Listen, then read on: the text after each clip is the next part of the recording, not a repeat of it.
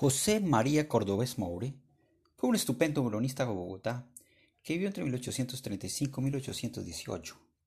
Gracias a sus breves crónicas de la época, publicadas desde la imprenta del Telégrafo, sabemos cómo eran las costumbres y convivencias de aquella época.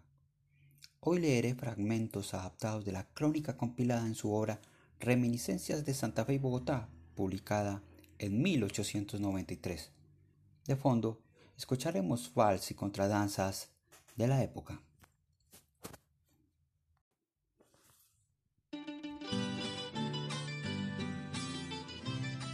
Empezaremos nuestro relato con el capítulo El baile. Hasta 1849, época en que puede decirse que empezó la transformación política y social de este país, se vivía en plena colonia. Es cierto que no había reino de Granada ni virrey ni oidores, pero si hubiera vuelto alguno de los que emigraron en 1819, después de la batalla de Boyacá, no habría encontrado cambio en la ciudad, fuera de la destrucción de las armas reales, la erección de la estatua del Libertador, la prolongación del atrio de la catedral y la traslación del mono de la pila, que fue de la Plaza Mayor a la plazuela de San Carlos, para pasar más tarde al Museo Nacional. Para llegar al fin que nos hemos propuesto en estos relatos, hablaremos de los bailes. En Santa Fe se vivía modesta pero confortablemente. Las casas eran de un solo piso. En lo general todas las piezas estaban esteradas porque el lujo de la alfombra solo se conocía en las iglesias. El mueblaje de las salas no podía ser más modesto. Canapés de dos brazos en forma de S, sin resortes y forrados de filipichín de Murcia. Mesitas de nogal estilo Luis XV, en que se ponían floreros de yeso bronceado, con frutas que se copiaban de los colores naturales. Estatuas de representación de la, de la noche y del día, con un candelabro en la mano. Cajones de Niño Dios, de Nuestra Señora de los Dolores o de algún santo, llenos de todas las chucherías y baratijas inimaginables taburetes de cuero con espaldar pintado de colores. En los rincones se colocaban pirámides de papayas que embalsamaban la atmósfera con su aroma y ahuyentaban las pulgas.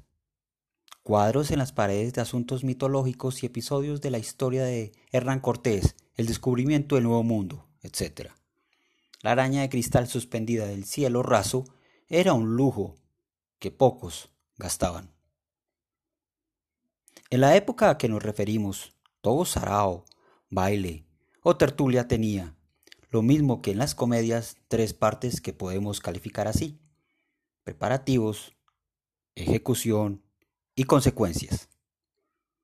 El cumpleaños de un miembro de familia, un matrimonio o el bautizo de un niño se celebraban oficialmente según las proporciones de cada cual. Entonces no había casas de juegos ni botillerías en donde se vendía brandy o ajenjo, que eran bebidas que se creían buenas solamente para la garganta de los, de los ingleses.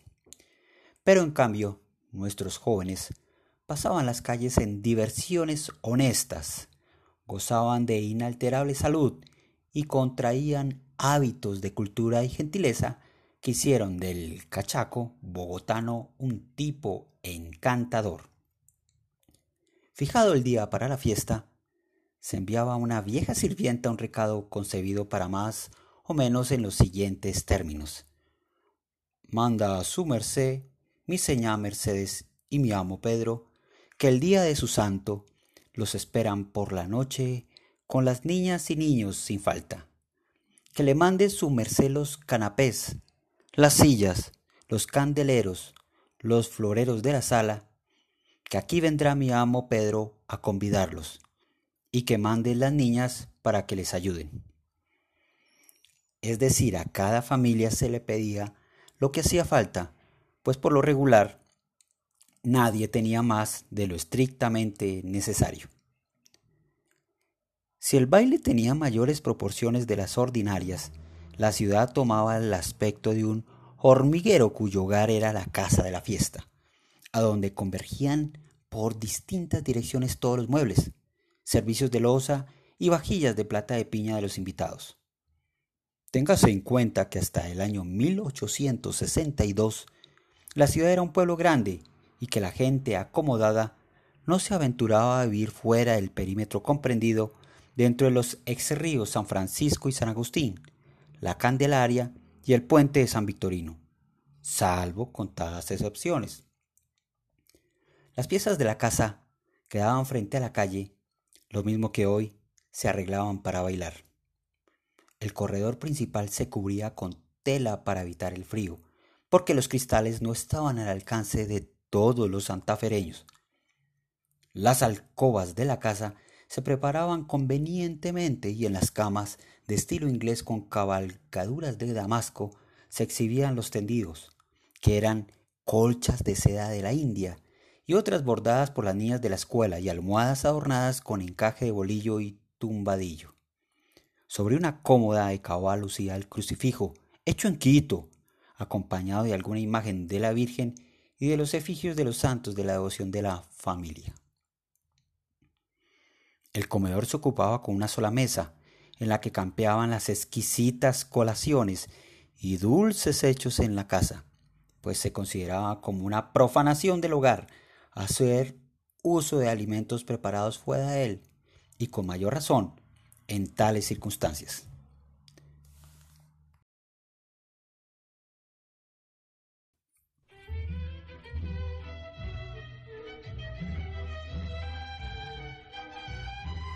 En materia de flores, preciso es confesarlo, era muy reducido el número de los que conocían porque ni aún se sospechaba entonces la inmensa riqueza y variedad de la flora colombiana.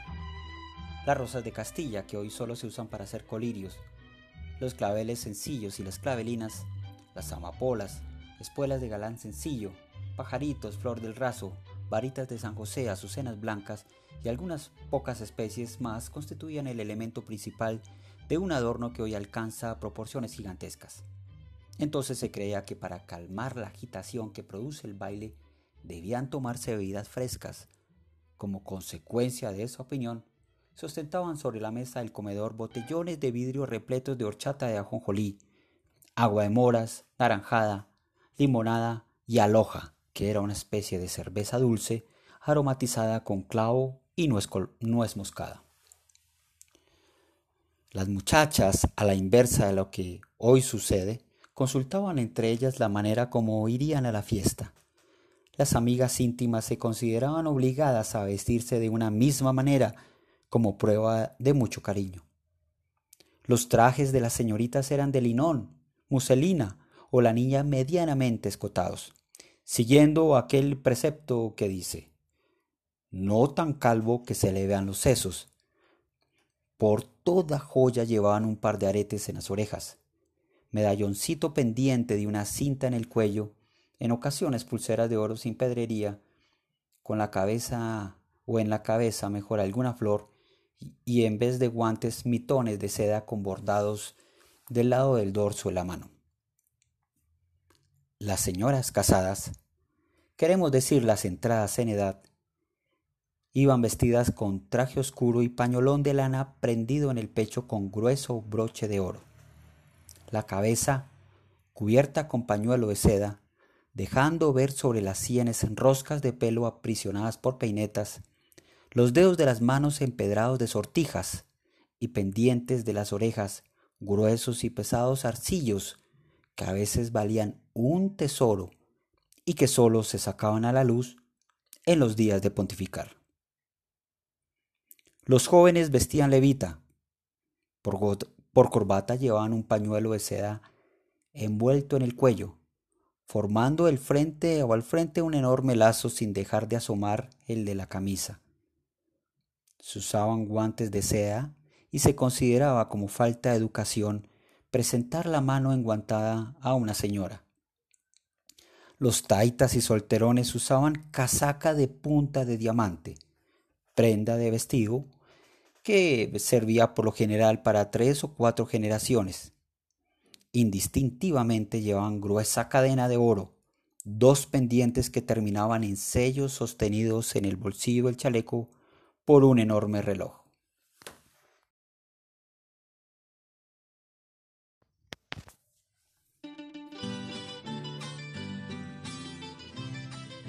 A las 7 de la noche empezaban a llegar los invitados. Si entre estos iba una familia se componía del siguiente personal, padre, madre, hijas, niños, el perro y las sirvientas que conducían el farol, los abrigos y la llave de la casa que por sus dimensiones podrían servir de arma ofensiva y defensiva. Las abuelas, nombre que se le daba a las mamás de las niñas, se colocaban en los asientos mejor situados en la sala, teniendo muy cerca de sí a las muchachas, a quienes se lavaban con ojos de argos.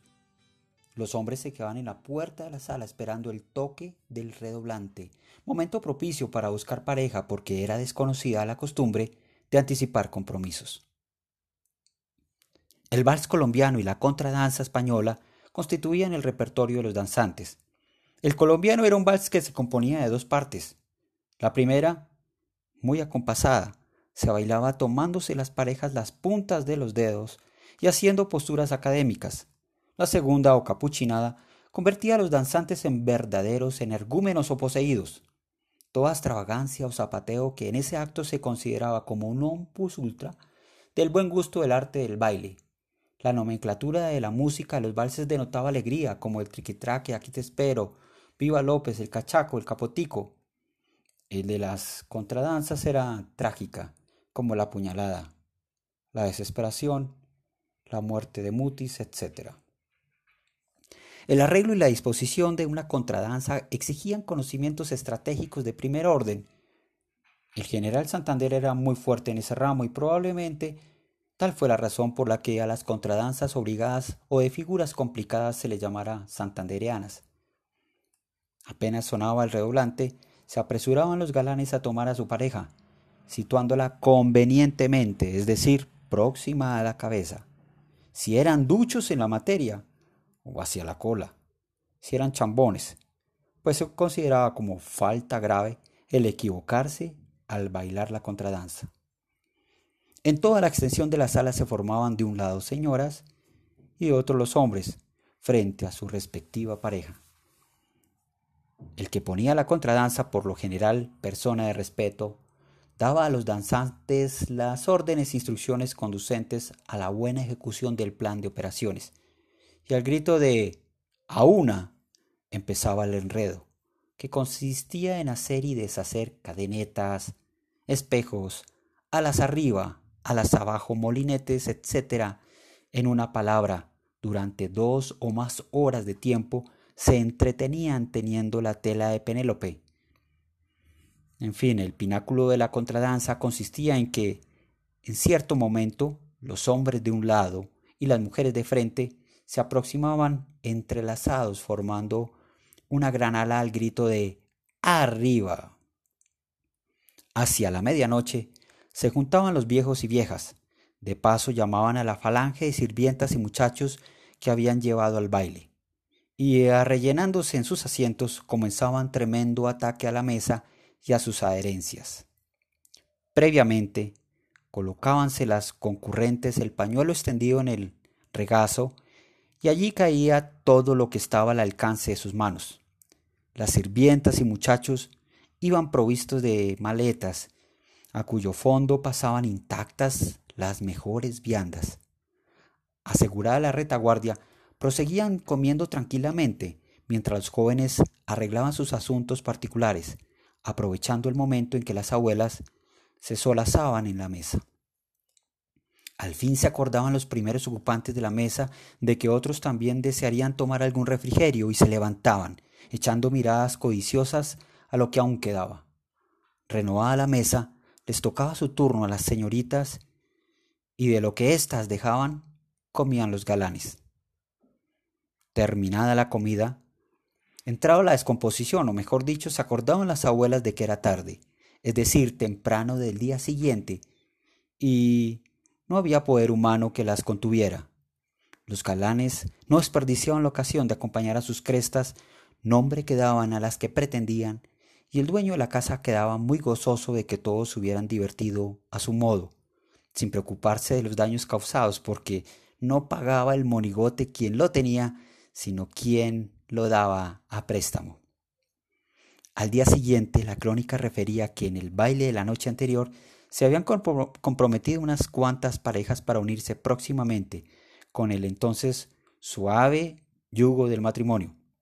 Las muchachas, después de la fiesta, guardaban cuidadosamente sus modestos trajes para usarlos en la próxima, porque encontraban muy natural usar el mismo vestido en cuanto no estuviera deteriorado. En una palabra, el recuerdo de aquellas diversiones dejaba en todos gratas impresiones y más que todo deseos y posibles para repetirle. Tiempos que fueron.